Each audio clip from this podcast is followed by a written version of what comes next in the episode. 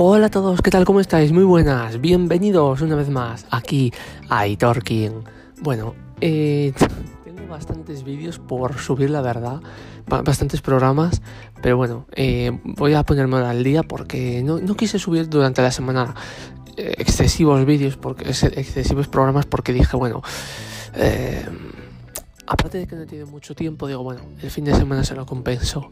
Y allá voy. Voy a subir ahora. Mm, así que hoy, igual tenéis cuatro, cuatro programas. bueno. Eh, así que vamos ahora a estructurar un poquito cómo lo vamos a, organizar.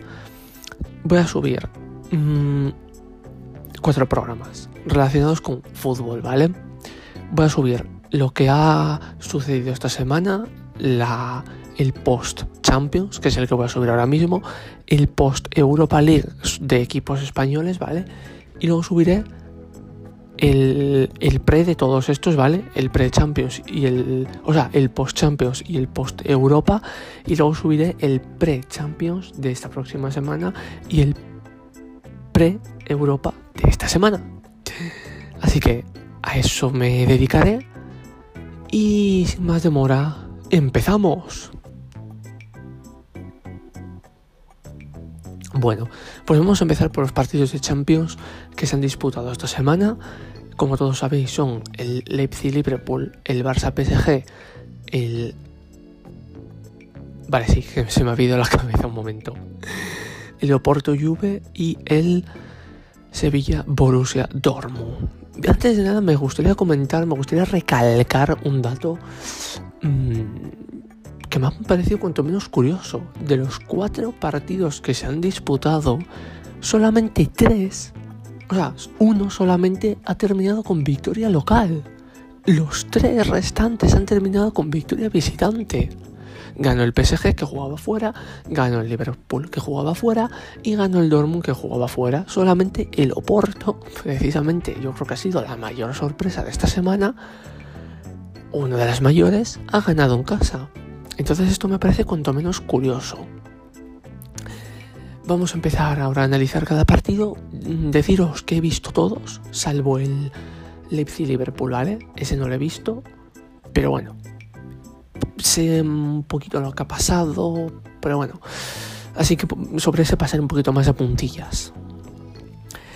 Vamos a empezar por ese, precisamente. Leipzig-Liverpool. Eh, decíamos que yo, yo decía que iba a ganar Leipzig, que iba a pasar el Leipzig. Influyó también que el Leipzig, yo creo que como no jugaba en casa, le puede haber influido, pero bueno.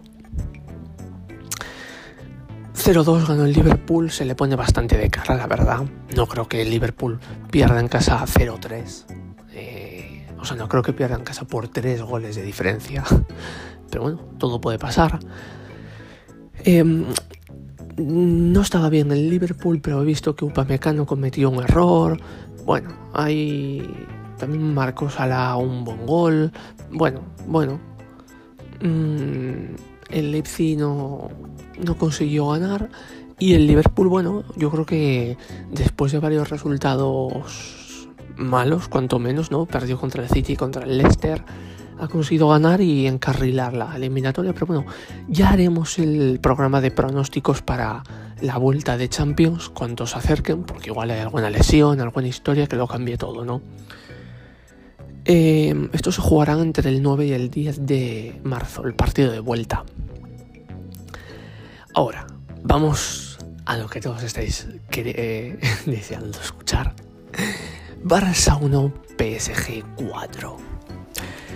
Yo aquí tenía la convicción, la convicción, perdón, de que iba a ganar el Barça. De hecho, yo me dije, va, esto va a ser el típico 3-1, 3-0 eh, y que luego en la vuelta le remontan. Pero no, no fue así. Quizás en la vuelta sea el Barça el que remonte, quién sabe. Ganó el Barça, eh, ganó el Barça. Ganó el PSG 1-4, eh, vaya noche cómo disfruto durante el partido. Si me estáis escuchando y sois culés de bien, ánimo. Si sois culés de mal, eh, os fastidiáis, ¿eh? Pero bueno, em, el Barça la verdad que jugó un partido horrible, horrible. Mbappé el MVP, ¿eh? Mbappé MVP. O sea, sin duda alguna, tres goles. Vaya goles que metió, vaya, vaya todo. Increíble Mbappé. Berratti también. Partidazo de Berratti. Poco se habla, pero normalmente en el fútbol se habla de quién marca los goles. Pero sin Berratti, otra cosa hubiera sido. Mira, no sé lo que pasaría en el partido de vuelta, pero igual aquí, bueno, iba a decir que con y Di María hubieran caído 12 goles, pero igual no, porque igual el PSG se relajaba, decía, nada, tenemos a estos dos, pero no, no. Mm, bueno, no se sabe lo que hubiera pasado, así que no vamos a especular. Y este partido dejó una imagen sorprendente, más que sorprendente, una imagen para la historia, creo yo, que fue la bronca brutal eh, de Piqué a Griezmann y esa mini discusión. Mmm, Piqué, visiblemente muy enfadado, decía: A ver si mantenemos una posesión larga. Y bueno, se enfadó Griezmann, en fin. Eh, si no lo habéis visto, os animo a que lo veáis porque.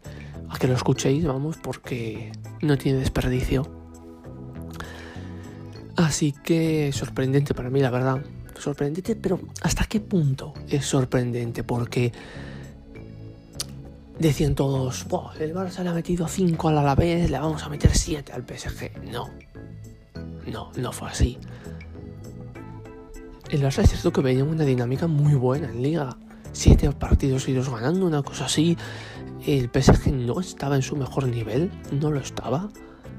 Pero Llegó este partido y el Barça en Champions se diluye como un azucarillo. Sorprendente, sí, sí.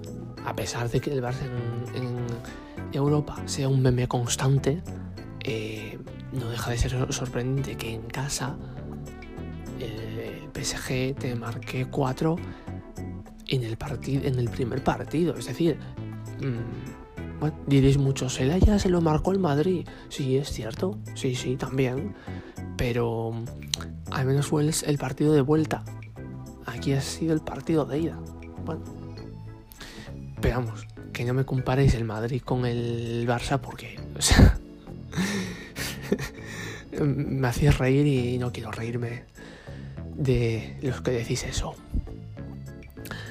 Así que bueno, mmm, se le complica la vuelta al Barça, pero oye, quién sabe, esto es fútbol, todo puede pasar.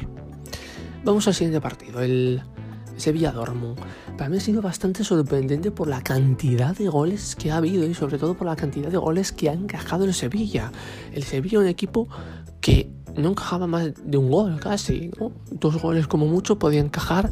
En Liga llevaba eh, bastantes partidos con la portería cero, defendía bastante bien, el Barça no le marcó ni un solo gol, y luego va un tal Haaland, ¡pum! Dos goles, y no sé si dio la asistencia del primero, pero vamos, que la jugada la hizo él.